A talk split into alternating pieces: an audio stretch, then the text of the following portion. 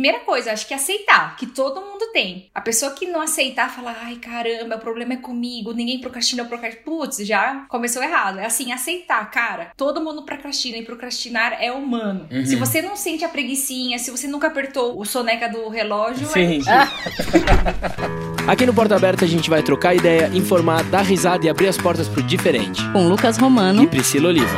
sempre com um convidado novo e um tema de fritar o cérebro.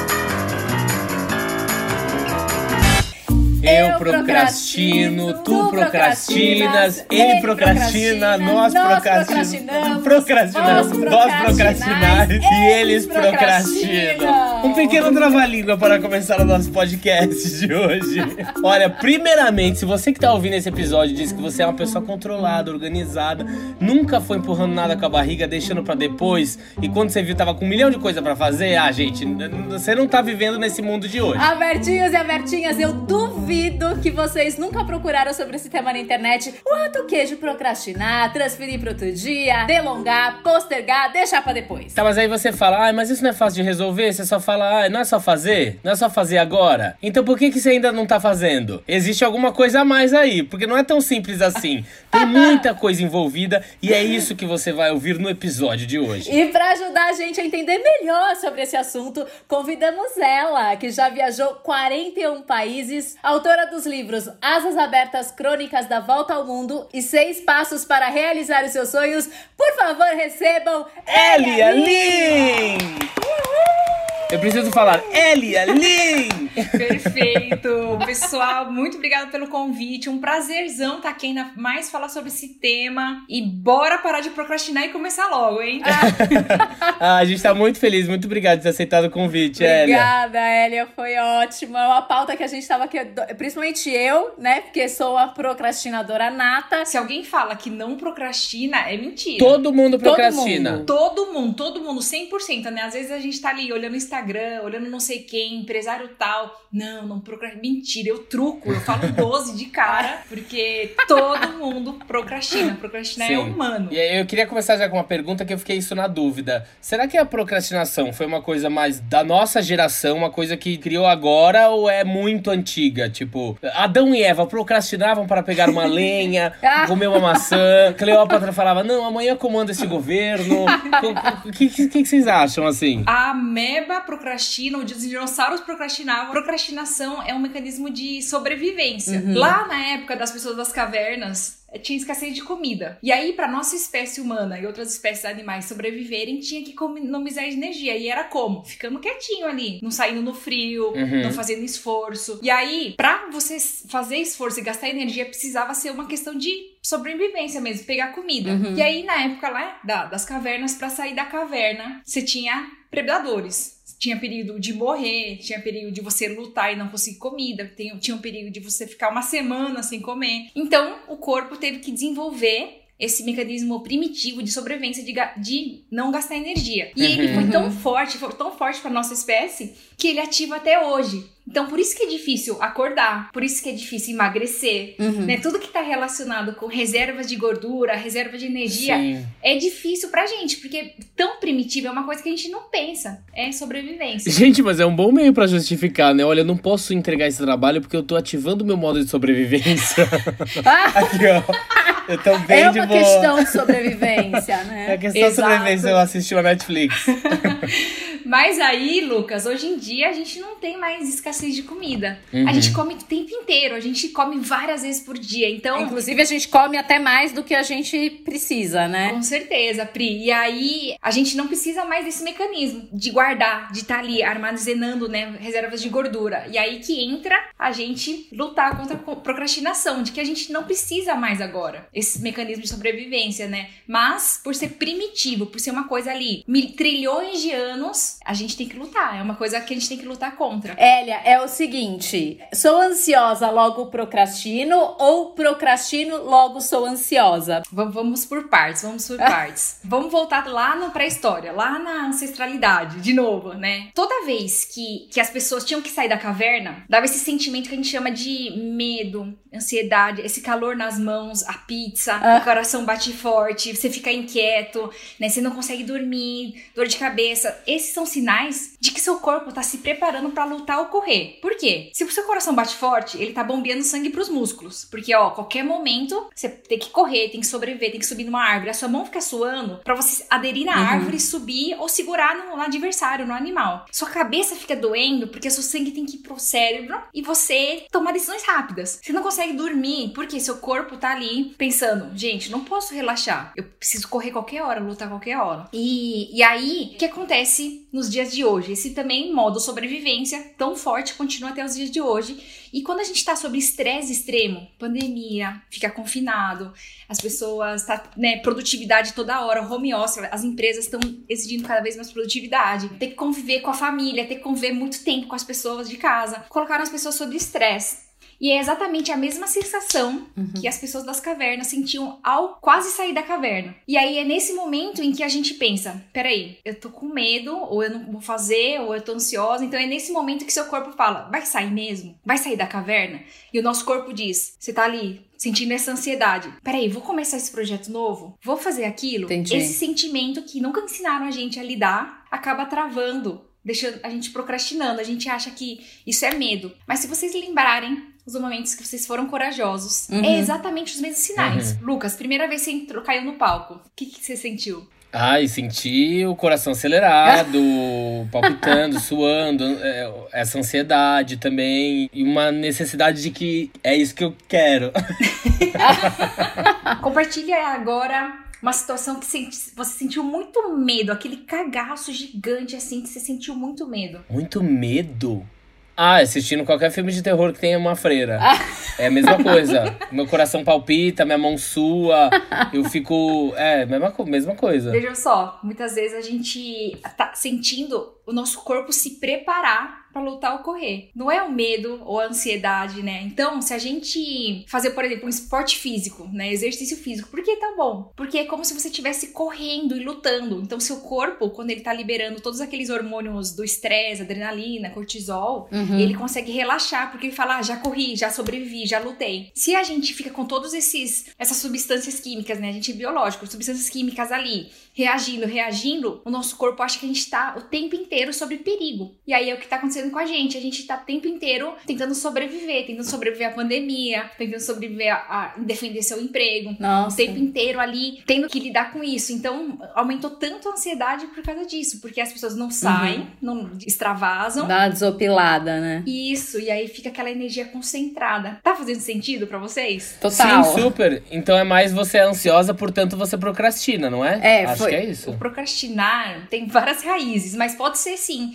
Porque na ansiedade você não. Você tem mil opções e você não sabe qual começar. Olá! E junta com o fato que eu sou geminiana, gente. Aí não ajuda. É isso. Olha é só. isso. Aí você não consegue decidir Aí fica, fica aquela coisa, será que for pra esse caminho vai ser bom? Putz, mas e esse? E aquele? E esse? E aí seu corpo o tempo inteiro, saio da caverna, não saio, saio da caverna, não saio. E aí a sua é. ansiedade fica ali concentrada. Mas no fundo a gente pode trocar a ansiedade por seu corpo te preparando para correr ou lutar. E é interessante você falar que todo mundo procrastina, né? Porque a gente tem a impressão de que as pessoas que chegaram lá ou têm muito sucesso ou são multipotenciais, fazem várias coisas, elas não procrastinam, porque estão fazendo um monte de coisa. Eu li uma matéria que leu Leonardo da Vinci, quando morreu em 1519, deixou não sei quantos mil esboços de quadros sem terminar. Eu não vou Eu falei, aceitar. ele procrastina. Gente, a gente tava tendo essa discussão aqui antes da gente começar a gravar. Eu não aceito, não aceito, Lucas. Tem nada a ver que Leonardo, Di, Leonardo DiCaprio, eu ia falar que Leonardo da Vinci procrastina. Não Porque não? Esse homem fez coisa demais pro procrastinador. Mas exatamente por isso. Leonardo da Vinci tinha mais de uma profissão, entendeu? Não, isso não quer dizer que ele não procrastina. Mas eu ué. tenho certeza que o Leonardo da Vinci, ele usava o ócio criativo a favor dele. Ah, sim, aí com a certeza. A procrastinação, primeira coisa, acho que é aceitar, que todo mundo tem. A pessoa que não aceitar, falar, ai caramba, o problema é comigo, ninguém procrastina, eu procrastino. Putz, já começou errado. É assim, aceitar, cara, todo mundo procrastina e procrastinar é humano. Uhum. Se você não sente a preguiçinha, se você nunca apertou o, o, o soneca do relógio, ah, vai mentir. E aí, o procrastinar em si, né, que acabaram gourmetizando essa palavra, né, mas ah. ela ela é necessária. O seu corpo precisa. Ela precisa de descanso. Ela precisa é desse ócio em si que estimula a criatividade. Você precisa desse, dessa pausa. O que está acontecendo é que a gente acabou deixando essa pausa se alongar demais, né? Aquilo que a gente não controla nos controla. Então a gente deixou nosso modo primitivo dirigir aqui o, nosso carro, o nosso, o nosso uhum. modo primitivo. O que, que ela quer? Sobreviver. Então, com menos, se a gente gastar menos energia, mais a gente sobrevive. Quanto menos uhum. projetos a gente fizer, Sim. menos perigos fora da caverna a gente passa. É. Eu fico pensando também, Elia, até para os nossos ouvintes entenderem, a partir de que ponto que isso deixa de ser uma coisa saudável e normal? E que muitas vezes as pessoas precisam ir buscar uma ajuda, né, psicológica, médica, psiquiátrica. Quando é que a procrastinação vira tipo um problema mesmo? Eu acho que assim, precisava cada um pensar qual a proporção que você gostaria de estar tá descansando descansando, de estar tá procrastinando e o quanto você queria estar tá produzindo. Se você parar e pensar, caramba, eu preciso fazer mais, então aumentar a proporção. Ou, nossa, eu tô trabalhando demais. Então, menos, eu não, eu não diria uma receita, né? Mas assim, que você encontre o equilíbrio, que você sinta bem entre uhum. eu mereço, eu, né, eu posso descansar aqui, e ao mesmo tempo você não pensar, caramba, tá tomando todo o meu tempo. Uma coisa que ajuda muito é você pegar um papel, escrever assim 24 horas. E aí você vai subtraindo. Então, ah, eu demoro duas horas para as refeições, almoço e janta. Aí menos duas horas, sobrou 22. Tá. Aí você coloca ali quanto tempo eu tô trabalhando mesmo de verdade ali focada. Sei lá, de 8 horas na, da carteira eu trabalho de verdade, de verdade, 4. Aí você menos 4. Banho, fazer o número 1, um, número 2, junta ali as horas, menos, sei lá, uma hora e meia. Aí você vai colocando as horas, as horas que você dorme, sei lá, dorme 8, 9, 10, aí coloca ali. Aí vai sobrar X horas. Vamos supor que sobrou 7 horas. Aí você fala, cara, o que eu tô fazendo nessas 7 horas? Eu tô fazendo algo que tô, tá levando em direção aos meus objetivos, ou eu tô só ali sobrevivendo, ali rolando, né? As redes sociais foram feitas para viciar. Então, eu ia te perguntar isso. Tudo bem, a gente entendeu a questão de que realmente a gente fica com o celular o tempo todo, né? E isso ajuda na procrastinação, mas se essa coisa do feed, porque o feed, ele fica ali ativando, né? Te mostrando uma coisa nova a todo momento. Se isso também, não só o celular, a internet como um todo, mas essa forma forma como a rede social trabalha e entrega o conteúdo pra gente, se ela também ajuda a gente a procrastinar, sabe? Porque ela tá dando um estímulo novo a todo momento pro cérebro. Com certeza, com certeza. Tem um estudo feito nos Estados Unidos que eles começaram a quantificar dopamina, serotonina, todos os hormônios da felicidade. A gente chama de hormônios da felicidade, né? Aqueles hormônios que a gente é viciado. Então, comer um doce uhum. libera dopamina, dar um abraço, aprender algo novo, brincar nos games do Lucas.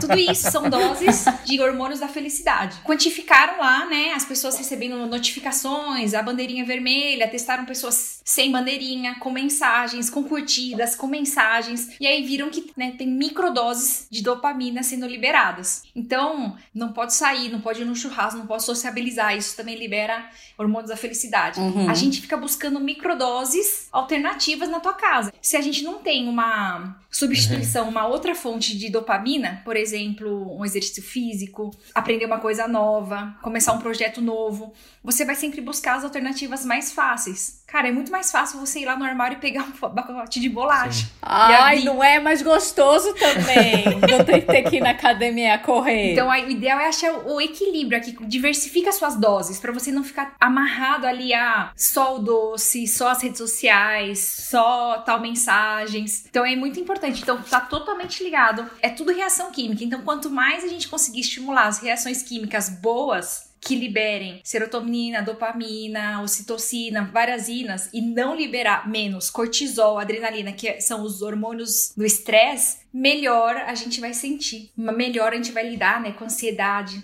com medo, é, mais disposição, a gente vai ficar mais animado para começar alguma coisa. Entender essa dosagem também, né? Por exemplo, eu tô numa semana agora que eu tô numa carga de trabalho muito pesada, tô trabalhando quase 16 horas por dia sem sentar, assim. E aí, tipo, volta na segunda-feira, eu tô muito cansado, exausto para fazer qualquer coisa. Mas tem um certo momento que eu já dei uma recuperada, mas ainda assim eu falo, putz, mas eu ainda tô um pouco cansado. E aí que eu acho que gera essa procrastinação, entendeu? Porque eu poderia fazer coisinhas em pequenas pequenas doses, mas o que me faz procrastinar é eu sei que se eu tiver que parar para fazer, eu vou ficar umas seis horas fazendo. Hum. Então eu vou adiando, porque sei que se eu começar, eu vou ficar muito tempo e aí eu não largo mais, sabe? Porque eu sou desses, assim. Então eu vou procrastinando até no limite e às vezes eu acabo entregando o trabalho em pouco tempo. Eu fazia isso até na época de prova, na época quando eu fazia faculdade, sabe? A gente deixa para estudar nos últimos nas últimas duas uhum. horas, pegando todo o conteúdo pra prova, ao invés que eu poderia estar estudando muito antes, né? Cara, Lucas, você falou várias coisas importantes agora, nesse, nesse um minutinho. É. Primeira coisa, deixar pra última hora, procrastinar até o último prazo também é um vício, cara. Porque se você consegue entregar ali no último segundo, você fala: caraca, yes, consegui, meu Deus, né? Por que pareça, a gente é viciado nisso. Fizeram estudos com paraquedistas e aí viram que vários paraquedistas experientes estavam morrendo, né? E o pessoal falou assim: cara, os caras com mil, dois mil, três mil saltos, os caras estão morrendo, como assim? E aí foram pesquisar o que estava acontecendo com esses caras. E aí esses caras tinham lá o reloginho, né? Que registra, registra a hora que ele puxa o, o paraquedas. E viram que os caras estavam puxando cada vez mais no limite, cada vez mais no limite. E vários estavam vermelho assim, porque eles estavam viciados naquela. Na adrenalina. Cada vez né? mais puxar mais perto do perigo, perto do perigo. Caramba. E a gente é a mesma coisa a gente acaba deixando, não, eu vou dar conta, eu vou dar conta, eu vou dar conta. Caraca, consegui! Uhul, vambora! Uhum. Essa sensação é boa. Mas tem o estresse, né? Você fica tenso. Caraca, meu Deus, você não dorme, é aquele estresse. Sujeito a erro, você pode errar, às vezes não dá tempo para corrigir, para editar, né? E se você conseguir trazer a alegria de você entregar um negócio antes do prazo, surpreender um cliente e ainda conseguir revisar, se você conseguir trocar essa, essas substâncias químicas, vai dar outro outro ar, né? Então, com certeza a gente procrastina também por causa disso, pelo vício, vício, vício, desse Sim. outro lado da adrenalina que deixa a gente, caraca, consegui, né? Então, esse é um ponto. É, não, e eu tinha dúvida, eu tava até conversando disso, a gente tava conversando, né, Lucas, antes de da gente começar a gravar, uhum. porque eu fiquei na dúvida exatamente disso que você falou. Quando essas pessoas, por exemplo, eu vejo muitas pessoas que são altamente produtivas, mas que elas falam, eu procrastino até o último minuto porque eu eu, vou entregar e eu trabalho melhor sobre pressão. E aí eu ficava nessa dúvida se era procrastinação ou se era um adiamento estratégico, sabe?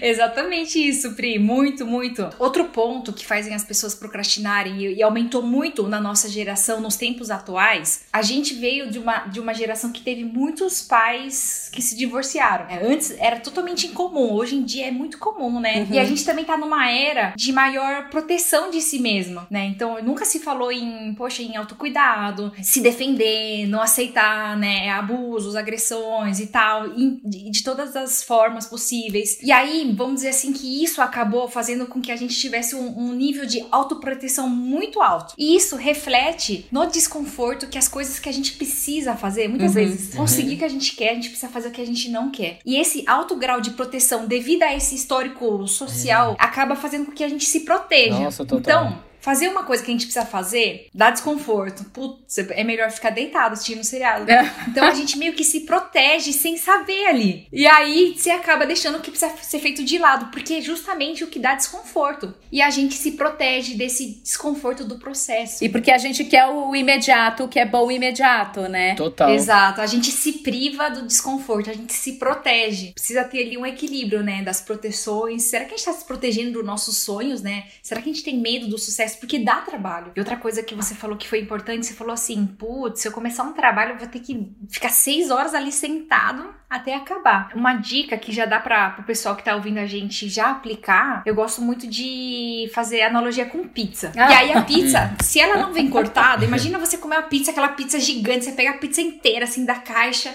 e tenta comer, né? Ela cai pro lado, cai o recheio, é tudo desengonçado. E aí, o que, que, que, geralmente fazem? Corta a pizza em oito pedaços. Aí a gente pega um triângulo, uhum. bota no prato, corta a pontinha ali e come a pontinha. A gente precisa também fazer é, isso com os nossos projetos. Uhum. O que você precisa fazer? Deixar tão pequenininho que seu cérebro vai falar assim: cara, 15 minutos eu faço. Pô, duas páginas eu leio. Uma volta no, no corredor, ah, claro que eu vou fazer. Ah, lavar cinco pratos. Ah, dá. Porque aí você vai meio que enganar o seu cérebro e falar assim: assim, cara, vamos fazer isso. Só que aí, se você começou a lavar ali a louça, você meio que já vai lavar. Total, né? se eu já tô aqui, já vou lavar tudo, né? E aí você, nisso que você já entrou naquele fluxo, você já enganou, vamos dizer assim, traço do seu cérebro primitivo e começou. Então, se você tem alguma coisa que vai levar muitas horas e que você tá enrolando, fatia, fatia, fatia, fatia. Deixa ele tão pequenininho que seu cérebro fala, vou fazer. E lembrar sempre, né? Um mini passo é mais rápido do que ficar parado. Sim. Um é melhor que zero. Eu sempre acabo falando isso pra mim mesma, né? Eu fico falando, Elia, um é melhor que zero, vai, pelo menos um. Sim. É começar pequeno, né? Todo castelo foi construído a partir do primeiro tijolo. Um dos erros que a gente vê aí, ah, vem essa procrastinação e tal, é começar um monte de coisa ao mesmo tempo. Acordar segunda-feira e falar, não, hoje Sim, vou fazer hoje uma hora começa. de exercício, ler É. meia hora de livro, É. eu vou desempacar tudo, vou, né, vou tudo que eu não fiz o ano inteiro. É tudo ou nada, né? Exatamente. Cara, é o maior erro da vida. Fazer tudo no mesmo dia, outro dia você já tá podre e não quer fazer nada de novo. Nossa, né? você vai desanimar na hora. Nossa, vai dar muito ruim. Então é aquela coisa, doses homeopáticas funcionam demais, demais, demais. E, e, assim, ter muita. É você conviver com a procrastinação, né? Uhum. Saber que ela vai existir, vai acontecer. O dia que você não conseguir der um passo, tá tudo bem. Uhum. Segue em frente. Foca em a maioria dos dias você dê, dê um pequeno passo. Uhum. É achar realmente o equilíbrio pra cada um. Total, e eu acho que a organização faz muito a parte disso, né? Por exemplo, eu sou uma pessoa que eu tento ser muito organizado. Eu adoro escrever coisas, adoro acordar, escrever as tarefas do dia, ir ticando. Eu acho muito satisfatório, tipo, ter post-it na parede, escrever e amassar o post-it que eu realizei essa tarefa. Meu único problema é que eu tento ser tão organizado que eu me perco na organização. Do tipo, eu tenho a minha agenda de papel, a agenda no celular e os post-its. Às vezes eu agendo uma coisa na, de papel e não tá no celular e eu me perco porque eu não sei onde eu anotei, sabe? Sim, com certeza. Sabe que às vezes as pessoas acham que organização é prisão, mas pelo contrário, organização vai te libertar. Viu, Priscila? É real, Pri. Ai, é meu real. Eu Deus. também sempre achava muito chato. Falava, nossa, que chato, tem que organizar, rotina, né? Parece que você tá preso. Mas pelo contrário, quanto mais você se organizar, mais vai sobrar tempo. Então, vou citar um exemplo do dia a dia aqui em casa. Imagine que eu tenho que ir no correio, no supermercado, na farmácia. Se eu juntar essas três coisas em um dia, eu vou trocar de roupa uma vez só e sair uma vez só e meio que fazer uma rota. Então eu vou otimizar esse tempo. Se eu saísse três vezes, eu tá lá desorganizada. Ai, esqueci. Caramba, é mesmo. Você vai sair três vezes de casa. E se você conseguir agrupar atividades semelhantes, você vai juntando, vai sobrar, cara, meia hora, uma hora, uma hora pra dormir, uma hora pra assistir o que você gosta, uma hora pra fazer nada, ficar ali pela dona na sala. Cara, qualquer coisa que você queira fazer. É, e o tempo de você ficar lembrando as coisas que a pessoa te falou, né? Do que você realmente anotar as coisinhas. Ah, repete de novo, anota pra não ter que ficar toda vez perguntando, toda vez falando. Exatamente. E você também gasta o número de decisões. A gente tem um número de decisões por dia. As melhores decisões que a gente toma é pela manhã, porque tá, tá Nossa, fresco. não sabia. Fizeram, fizeram um estudo que as pessoas mais traem à noite, depois do trabalho. Por quê? Ela já não consegue tomar decisões direito. Nossa. Porque ela gastou, ela tomou tanta decisão no trabalho, que roupa ela vai usar, que sapato ela vai usar, que caminho ela vai pegar, que no final do dia, né, mapearam lá as pessoas que traem, então a tendência das pessoas traírem é muito mais no final do dia pós-trabalho. E não é final de semana, de segunda a sexta após o trabalho. Caramba. Então, quanto menos decisões você gastar, o fato de você falar assim, será que eu levanto ou aperto o soneca? Será que eu levanto ou aperto? Ou não aperto? Você já tá gastando. Já tá gastando. Nossa, Já- e você vai verdade. chegar no final do dia cansado, cansado. Então eu gosto muito de usar o modo robô. Pá, vai, né? Bora, bora, bora, modo robô, modo robô. Eu fico falando até minhas vozes se silenciarem, porque a minha voz fica Ah. assim. Ai, Elia, você trabalhou tanto ontem. Ai, Elia, tá tão quentinho. Ai, tá frio hoje. Nossa, você viu? Vai fazer 4 graus. E é sempre assim: se eu escrevi, é importante pra mim. Se tá lá na minha agenda, é pra se fazer. Uhum. Fica ali, modo robô, modo robô, modo robô. Isso ajuda muito, muito, muito, né? A você seguir em frente, porque motivação também, outra palavra gourmetizada, a gente não, não é humano, não dá pra acordar todo dia. Não é sempre, Não, né? Pelo Sim. contrário, a maioria dos dias a gente acorda desmotivado. Então, se a gente esperar motivação pra fazer alguma coisa, né? Total, total. E é muito isso que você falou da questão homeopática, né? Porque eu fico. Eu eu tento me organizar e eu acho que eu tô sendo produtivo se eu fizer várias coisas no dia. Só que aí eu me frustro se eu não uhum. consigo fazer todas elas. Porque, por exemplo, tem uma atividade que demanda muito do meu dia. Por exemplo, editar podcast são oito horas. Só que às vezes, se eu colocar só editar podcast em um dia, eu falo, caramba, não fiz quase nada nesse dia. Mas às vezes também a gente valorizar certas tarefas e se premiar ou alguma coisa assim para falar, caramba, eu editei podcast que demora oito horas. E não de sentir pouco produtivo de você não ter feito várias ao mesmo tempo, né? Perfeito, Lucas. Você pode até destacar com um asterisco assim, ou com uma canetinha destaca texto. É o que você vai fazer. Se você tiver que fazer uma coisa só no dia é essa. Uhum. E aí as uhum. outras é bônus. Coloca ali bônus. Se der tempo, show. Se não der, mas a Sim. minha meta de hoje é essa única coisa. Colocar Sim. mil lista, mil coisas, dá uma frustração. Nossa, Sim. a receita do fracasso, cara. você vai ver aquela lista, não é, Pri? Você olha aquela lista e aí você fala, cara, por onde é. eu começo? Meu Deus. Ai, ai, vamos, vamos, vamos ficar de boa, vai. me dá até cansado de pensar. Vamos ficar de Sim, é? e uma dica que eu dou é escrever uma lista com dias da semana. Porque, por exemplo, eu tinha uma lista de fazer onde eu colocava tudo, tudo. lá, jogava tudo. Claro que tem níveis de prioridade, tem, mas você olhar o todo, você fala: caramba, por onde eu começo? Se eu desmembro esse fazer geral em dias da semana, eu sei que na terça-feira eu vou me dedicar para fazer isso, quarta eu vou me dedicar para fazer isso. O que não for prioridade, eu coloco como bônus, como você falou. Porque senão, meu, tem coisas no meu fazer geral que eu escrevi no começo do ano e não fiz até hoje, sabe? mas, mas eu acho. Não, então, tem, tem isso que eu acho que é muito importante, mas eu acho que também existe uma questão da gente também olhar pra gente e identificar aonde que a, que a coisa tá pegando, né? Porque às vezes a gente também vai só colocando as coisas no papel e às vezes a gente não para pra olhar pra gente.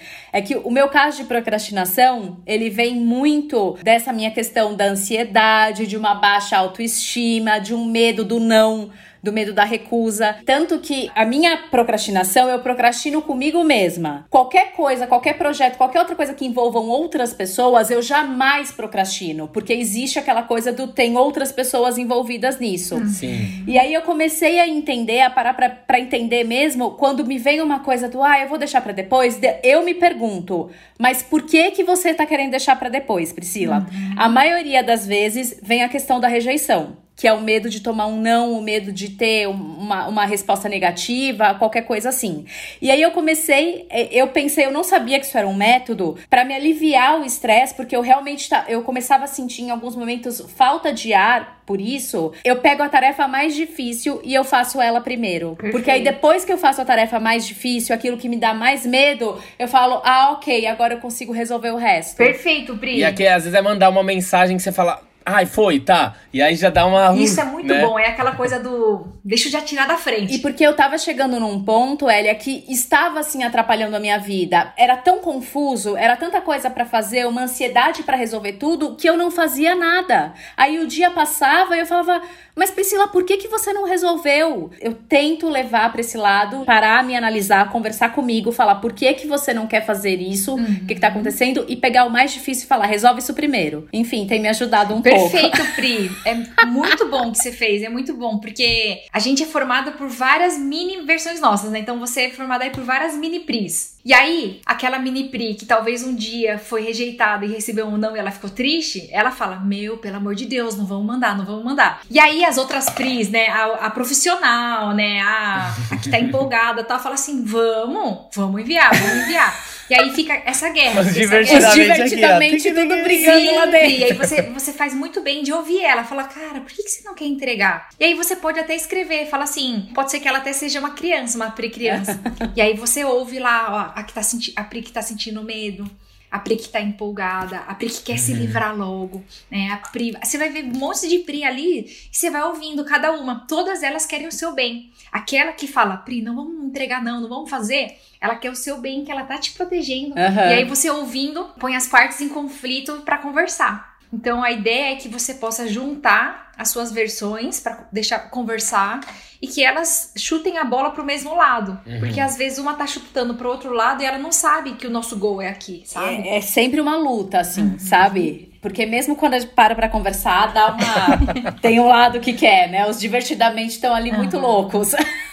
Sabe que uma coisa que ajuda muito é você ter uma parceria quando você for fazer algo. Tem um projeto aí que você precisa entregar e você tá enrolando, enrolando, enrolando, tá acabando o prazo. Você de repente fala, Lucas, cara, eu tô com um projeto aqui que eu tô enrolando demais, demais, demais. Você tem aí um projeto que você também tá enrolando pra gente Pôr a meta. pôr uma meta aqui juntos, começar juntos? Só de saber que tem outra pessoa também fazendo, né? Exato. Então, uma dica muito forte é, é uma parceria junto contigo, porque o dia que você estiver desanimado, Outra pessoa a pessoa puxa. Vai te animar. E aí, é aquela coisa, Pri, que você falou. Quando tem alguém, É. eu faço, não é? Não, porque aí eu tenho um senso de responsabilidade muito grande.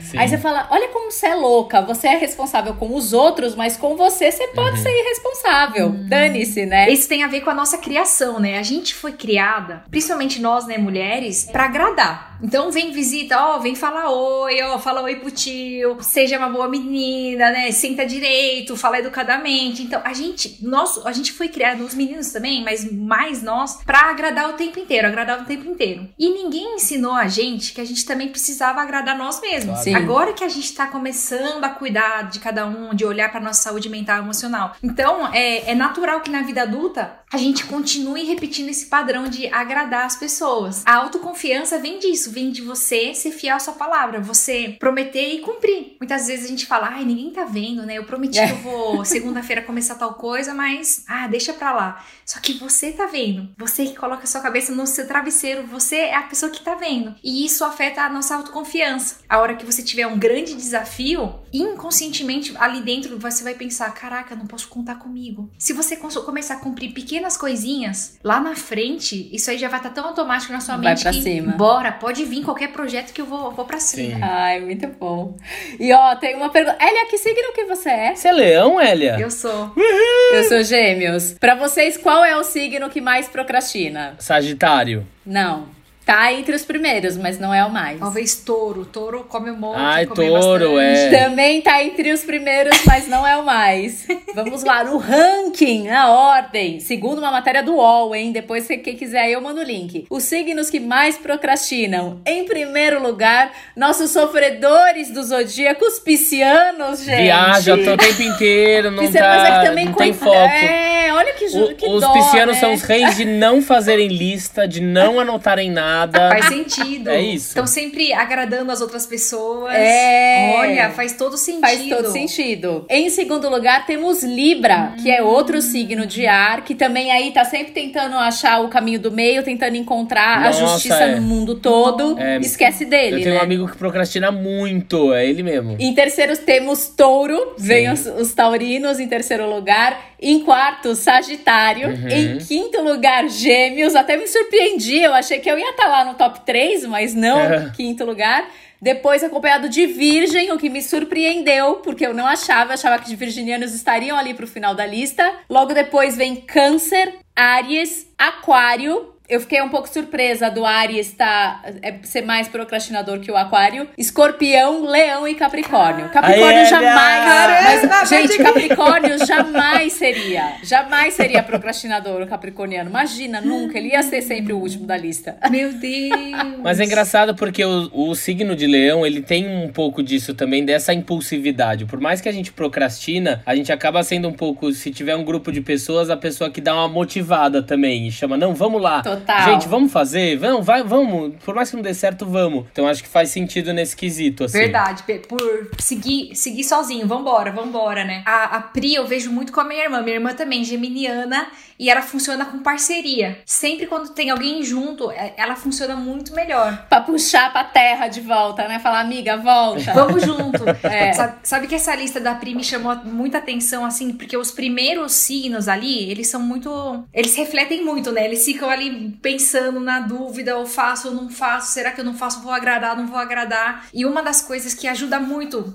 A não procrastinar é a presença. O que, que seria a presença? É você falar: peraí, nesse, nessa meia hora eu vou, vou dar um super foco. Eu não vou ficar olhando o celular. E cada vez que a gente pega o celular pra olhar, mesmo que seja um segundinho, aquela bandeirinha ali que desce, você demora 15 minutos pra voltar ao que você tava fazendo. Então, por exemplo, você tava fazendo uma edição. Gente. Se ele dá uma paradinha pra olhar ali uma notificação, até ele voltar Total. e o cérebro dele sintonizar e ter aquela máxima produção, demora 15 minutos. É, Imagina. por isso que quando eu paro de editar, é normalmente quando eu tenho que almoçar ou fazer alguma coisa que realmente precisa do meu horário de voltar, assim. Por isso que eu sei que quando eu sentar, eu vou embora. Senão, eu tenho isso exatamente. Se eu tiver essas micro paradas, eu não tô focado e aí eu não faço. Você se identificou, Pri? O que, que, você, que, que a ficha caiu aí? A ficha caiu porque eu gosto muito. A leitura é uma coisa que eu vou muito bem. Gosto muito de ler e tudo mais. Mas eu acabo ficando com o celular do lado pra se tem uma palavra, algo que eu não sei, eu procuro no celular.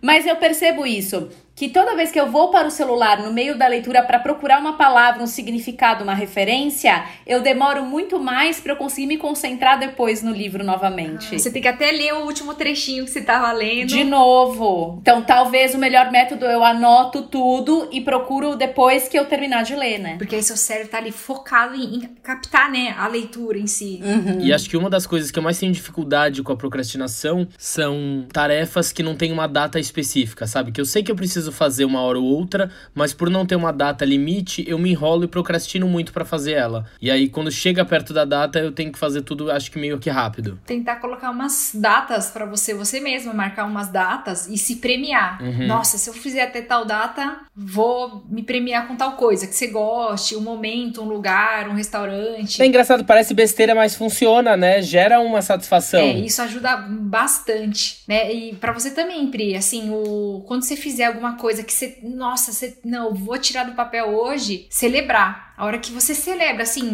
dá uns pulos, faz assim com a mão, ouve sua música preferida. Você pode ver nas Olimpíadas, né? O pessoal comemorando, yes, tal. Então, o fato de fazer isso, pessoas cegas, desde a nascença, elas também fazem. Elas nunca viram alguém fazer isso. Elas Aham. fazem, comemoram assim. Te libera ali hormônios da felicidade. E aí você vai ficar viciada em caraca, adorei, quero fazer de novo. Ó. Isso vai ajudar muito aí a seguir em frente. Muito bom. Total. Ellie, eu tenho uma curiosidade muito grande, assim. Você que fala muito sobre produtividade, sobre procrastinação também. Você sente uma pressão interna de ter que entregar um conteúdo, de ter que ser muito produtiva? Se não parece que você tá indo contra tudo que você tá falando? Existe essa pressão interna sua? Uma coisa que me ajuda muito é marcar horário com as minhas distrações. Elas têm horário. Então, toda vez que eu, eu sinto vontade o tempo inteiro, Uhum. igual todo mundo. Caraca, quero olhar o celular. Nossa, será que tem. O que, que tá acontecendo no Clubhouse? Será que tem um gamezinho ali? Uhum. Então, por exemplo, um dia que eu sei que tem, tem na sua casa, que eu amo, eu, já- eu coloco na minha agenda, de verdade, assim, eu escrevo mesmo. Porque é um horário que eu Uhum. reservei ali pra minhas distrações. Então, você precisa Uhum. reservar também horário pra procrastinar. Então, dessa forma que eu consigo lidar, porque eu sinto também vontade de ficar na minha cama, apertar o soneca. Então, eu falo pra mim, tá, eu vou me permitir apertar o soneca sábado domingo, eu vou me permitir dormir até acordar sábado domingo. E aí isso me Uhum. faz sentir bem, porque uma parte minha fala: "Ah, ó, ela, eu sou importante". Se a gente não olhar pra ela, aí dá aquela culpa, aquela frustração, Sim. fica, ó, Fica, elas ficam brigando, pô, vamos descansar. Não, temos que fazer, vamos acordar, vamos tal. Imagina. E eu compartilho também, ó, gente, hoje não tô boa, tal, mas eu vou fazer isso. Então, mostrar o meu processo também as pessoas se conectam a mim. Falo, ó, eu também, eu também não consigo fazer as coisas, eu também Super. fico chateada.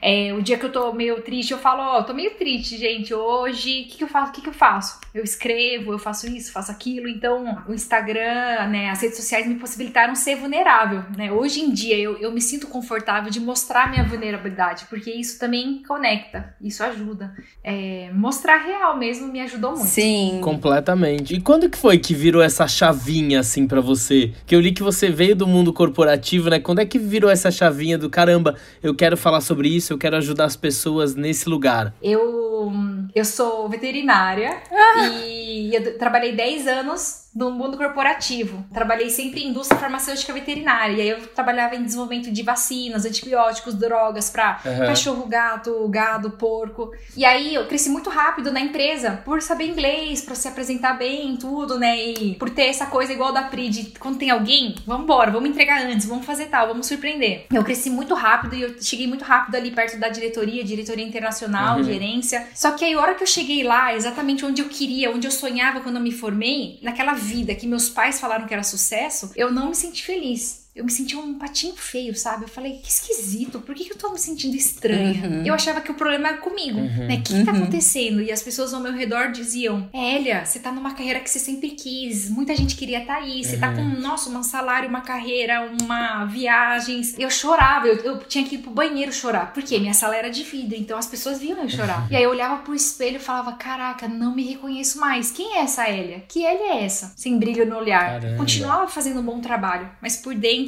eu me chamava de zumbi, Walking Dead, me uhum. arrastando pro trabalho. Domingo, musiquinha do Fantástico era, nossa, deprê Terrível. Total, nossa, total, só quem total. já teve um trabalho que odiou muito, que sabe o que é ouvir a musiquinha Sim. do Fantástico. Dirigia chorando pro trabalho, parecia que ia pro abatedor. Gente. Começou a ser assim. Eu queria que acelerasse, eu queria que chegasse logo minhas férias. Será que a vida é só isso? Pagar os boletos e curtir um mês de um ano? Nossa. Aí eu comecei a ficar doente tomando remédio mês a mês, assim, direto. E era o meu corpo dizendo que não era pra, pra eu estar ali, que eu tava engolindo sapo, né? Que eu tinha que falar, expressar, né, pro mundo as coisas, né? Nosso corpo fala tanto, dor nas costas. Uhum. Então eu comecei a ficar muito doente. Eu acho que eu tava com um quadro de depressão. Eu não fui ver, mas depois hoje, né, com a consciência, o conhecimento que eu tenho hoje, eu tava, tava sem vontade de fazer nada. Aí foi nesse momento que eu assisti Up Altas Aventuras. Vocês já assistiram? Sim, não, eu não assisti. Que o velhinho, ele tem um sonho de visitar um vale. Ele queria tanto ir pra esse vale que tinha um pôster ali colado, perto da lareira, próximo aos retratos.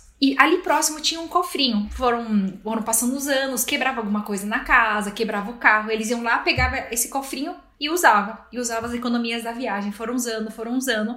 Até que a velhinha ficou doente foi hospitalizada. Ela faleceu e também usaram de novo as economias para pagar as despesas hospitalares. E aí o velhinho foi para casa, cabisbaixo, olhou para aquele pôster ali e falou: "Ah, agora é só um pôster". Aí teve um dia, né, passou alguns dias, um escoteirinho foi pedir doações lá na, na casa dele. E aí assim que o escoteirinho abriu a porta, ele viu aquele pôster. E aí ele falou: Uau, nossa, que demais! Que lugar é esse? Você já foi? E aí o velhinho olhou para baixo e falou: Esse era um lugar que eu queria muito ir com a minha esposa, mas agora estou velho e não dá mais. E aí o escuteirinho pega na mão dele e falou: Não, vamos agora, vamos agora, esse lugar é espetacular. E nesse momento, eu me vi velhinha, numa cadeira de balanço, meus netinhos sentados todos ao meu redor, esperando uma boa história. Gente. E aí, nesse momento, Será que eu queria contar uma história? Que eu queria usar a imaginação ou eu queria usar a minha memória? Quais são as histórias que eu ia me orgulhar de contar para meus filhos e netos? Quais eram as histórias que eu estava construindo que eu ia ficar orgulhosa? Porque lá no final uhum. não vai importar a sua conta bancária, a, a tamanho da sua casa, o carro que você tem. Vai importar as histórias que você viveu. Que vovó seria mais inspiradora? Aquela que falasse: Netinhos, realizem os sonhos porque a vovó não conseguiu. Ou aquela vovó: Olha aqui a vovó pulando bug jump na muralha da China, mergulhando ali no Caribe, ali com os cangurus. Qual vovó seria mais inspiradora? E foi nesse momento em que o medo de fracassar, o medo do que vão falar, o medo de não dar certo, medo de largar uma carreira admirada, os anos de faculdade, foram vencidos pelo medo de não construir histórias que eu ia mergulhar. E foi nesse momento que eu decidi resgatar um sonho de infância, que é a volta ao mundo, que para mim ah. sempre foi uma loucura de de, de criança, né? E foi maravilhoso. Ai, assim. que demais! Fiz trabalho voluntário na Índia, na África do Sul. Essa viagem me transformou totalmente, totalmente, né? Eu fui sozinha, eu tentei procurar pessoas para ir comigo, mas novamente pensei, se eu ficar esperando alguém para ir comigo, é deixar meu sonho na mão de alguém. Uhum. Com muito medo, comprei aquela passagem Volta ao Mundo, em que tem, dá pra escolher 15 paradas pelo mundo. Hoje soma aí 41 países. Putz, foi uma viagem transformadora. E foi nessa viagem que as pessoas começaram a falar: Caraca, Elia, Elia, eu também quero largar minha carreira. Elia, não, eu não tô gostando da vida que eu tô levando. Eu comecei a compartilhar várias histórias, reflexões mesmo que eu tinha, falando: caramba, não imaginava que era tão bom se não teria feito antes. Um monte de reflexões. E as pessoas começaram, Elia, me ajuda, me ajuda a fazer esse objetivo, cumprir esse sonho, fazer isso. E eu tava fazendo coaching sem saber. E aí depois fui estudar, né? Coaching, psicologia positiva, neurociência, uhum. é, PNL, fiquei fascinada pela mente, o que, que a gente pode fazer. Então hoje, para mim, minha missão é ajudar as pessoas a realizarem seus objetivos, porque para mim, se a gente realiza os nossos objetivos, a gente consegue influenciar nosso meio ao redor e fazer o mundo melhor. Exato. Não dá pra fazer o mundo melhor sem fazer o teu próprio mundo melhor antes, né? Então isso eu acredito muito. Ai, que lindo! Ai, que lindo! Que lindo! Muito inspiradora, muito inspiradora. Muito. Obrigada. Que lindo, que lindo. Bom, eu vou aproveitar aqui essa onda de inspiração, de energias positivas, pra gente ir pro nosso quadro. A gente tem um quadro aqui, ele é do nosso podcast, onde a gente abre as portas para alguma coisa positiva, para o que você quiser, para o que tiver no seu coraçãozinho no dia de hoje. Eu vou começar aqui abrindo a minha porta para as Olimpíadas. Eu acho que tá dando um alívio pra gente nesse momento, pra gente que ainda tá confinado.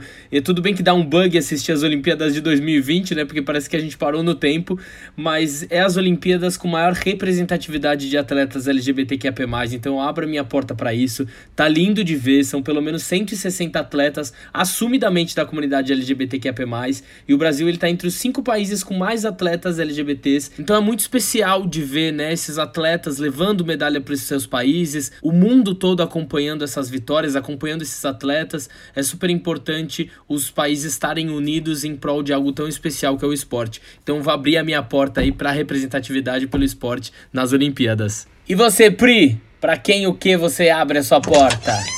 Bom, Lucas, a gente vai abrir a porta praticamente a mesma, porque a minha porta é. também era para as Olimpíadas de Tóquio, que eu acho que, além dessa questão da representatividade LGBTQIAP+, ela tá fazendo a gente repensar em muitas coisas. Uma delas vem com a questão dos uniformes das mulheres nas Olimpíadas, nos Jogos, né? Abro minha porta aí para a equipe alemã, que resolveu usar um colan inteiro com calças, né, para as meninas da ginástica olímpica, é, porque mais uma vez, ainda 2021, a gente vê essa essa questão da superexposição, essa sexualização de corpos femininos e, as, e a mulherada tá começando a bater e falar: não, eu não preciso disso, uhum. né? É, eu posso competir, não, não preciso mostrar o meu corpo para competir. E eu acho que a nossa grande felicidade foi essa entrada do skate como um esporte olímpico, que aqui no Brasil ainda tem muito preconceito com relação ao skate, mas sim, o skate é um esporte, né? E ter a Raíssa de 13 anos ganhando medalha de prata foi muito legal. A diversidade que o skate trouxe para as Olimpíadas, que também foi maravilhoso, né? Porque tinha a Raíssa de 13 anos, as outras meninas japonesas também, 13, 14 anos novinhas,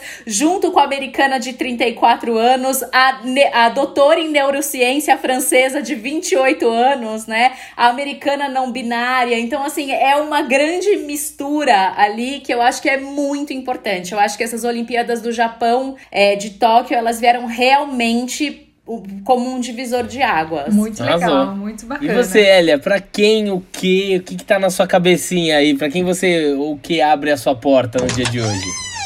Bom, eu quero abrir as portas para, seguindo aí a linha Olimpíadas, queria trazer bem rapidamente a história da Raíssa e a, a história do Ítalo, que foram os, os, últimos medalhistas desses dias que deram, né, medalha de ouro e prata pra gente. Uhum. E eles começaram do jeito que dava. O Ítalo, ele começou a surfar com a tampa do isopor de pesca do pai dele. Então o pai dele ia pescar, ele pegava a tampinha ali do isopor e, e ia pegar onda. E a Raíssa, ela começou uhum. com um skate de brinquedo, aquele de plástico mesmo, né? De criança. Uhum. E ela começou ali pegar o skate e andar de skate até o que a gente vê hoje. E aí o que eu quero dizer com, com essas duas histórias é que muitas vezes a gente fica esperando as condições perfeitas para fazer algo. Ah, quando eu tiver uma promoção, quando eu estiver ganhando isso, quando eu estiver com alguém, ou quando eu estiver num relacionamento, uhum. quando eu tiver tal peso. Dia perfeito. Para fazer algo. Mas o ideal uhum. mesmo, e inspirado nesses dois atletas, é você começar do jeito que dá, com as condições que você tem hoje. Começar hoje, porque quando você puder, você vai fazer melhor e você vai ter mais experiência. Uhum. Então não espera mais. Não procrastine. Exatamente. hoje mesmo, do jeitinho que você pode, comece. Comece nos pequenos passos, porque um dia ali, se a Raíssa e o Ítalo não tivessem começado, talvez eles nem estariam ali recebendo medalha hoje. Então, não subestime o poder dos mini passos. Não, não ache que começar pequeno é pensar pequeno, mas comece ali para que tenha os seus castelos. Ai, arrasou! Finalizou lindamente. Arrasou, arrasou Elia. Elia, onde os nossos abertinhos podem te encontrar? Podem me encontrar no Instagram, arroba Elialim. Podem me encontrar ali no Clubhouse toda terça-feira. Eu tenho uma sala chamada 1% Melhor Todos os Dias, em que a gente aborda diversos assuntos. Ai, que demais! Né? Tem coragem, foco, concentração. Cada dia é, é um assunto ali. E no YouTube, Facebook, dependendo, né, se você for cringe ou não. Estamos em todas as redes sociais. Só procurar Elia Lin! Isso, exatamente. Se você ouviu esse podcast, gostou, ficou com alguma dúvida, vai lá no meu direct, manda um, a sua sacada que você mais gostou, a dúvida que você tiver. Você tem sonho de sei lá, dar a volta ao mundo, mudar de área, escreve, eu ficar muito feliz. Ou só dá um oi, ó, te vi ali. Vai ser um prazer receber vocês lá. Arrasou. Ai, muito Ai, bom. muito Obrigada. obrigado. Gente, que papo delícia. Eu amei. Foi uma delícia. A gente queria agradecer muito a sua presença aqui, Elia. Fiquei muito feliz. Ah, eu que agradeço o convite. Lucas, sou super fã sua. Ai, E também. Muito legal saber é, o quanto. Às vezes a gente nem imagina o impacto que a gente tem nas pessoas. Às vezes uma pessoa que ouça esse podcast já valeu a pena. Ai, que Ai, delícia. obrigado, meu amor. Obrigada. E turma, pra você que está nos ouvindo, toda semana a gente vai estar aqui pra bater um papo. Segue a gente lá no Instagram. Arroba Porta Aberta Podcast. Gente, vocês procrastinam também? Manda mensagem aí. Fala que, que esse programa aí abriu as portas de outras visões pra vocês. Deixem aqui no comentário o que, que você vai colocar em prática hoje que você ouviu. Exatamente. É, é isso aí. Um beijo, galera. Beijo, Elia. Beijo, Tchau, galera. gente. Beijo. Ed. Tchau.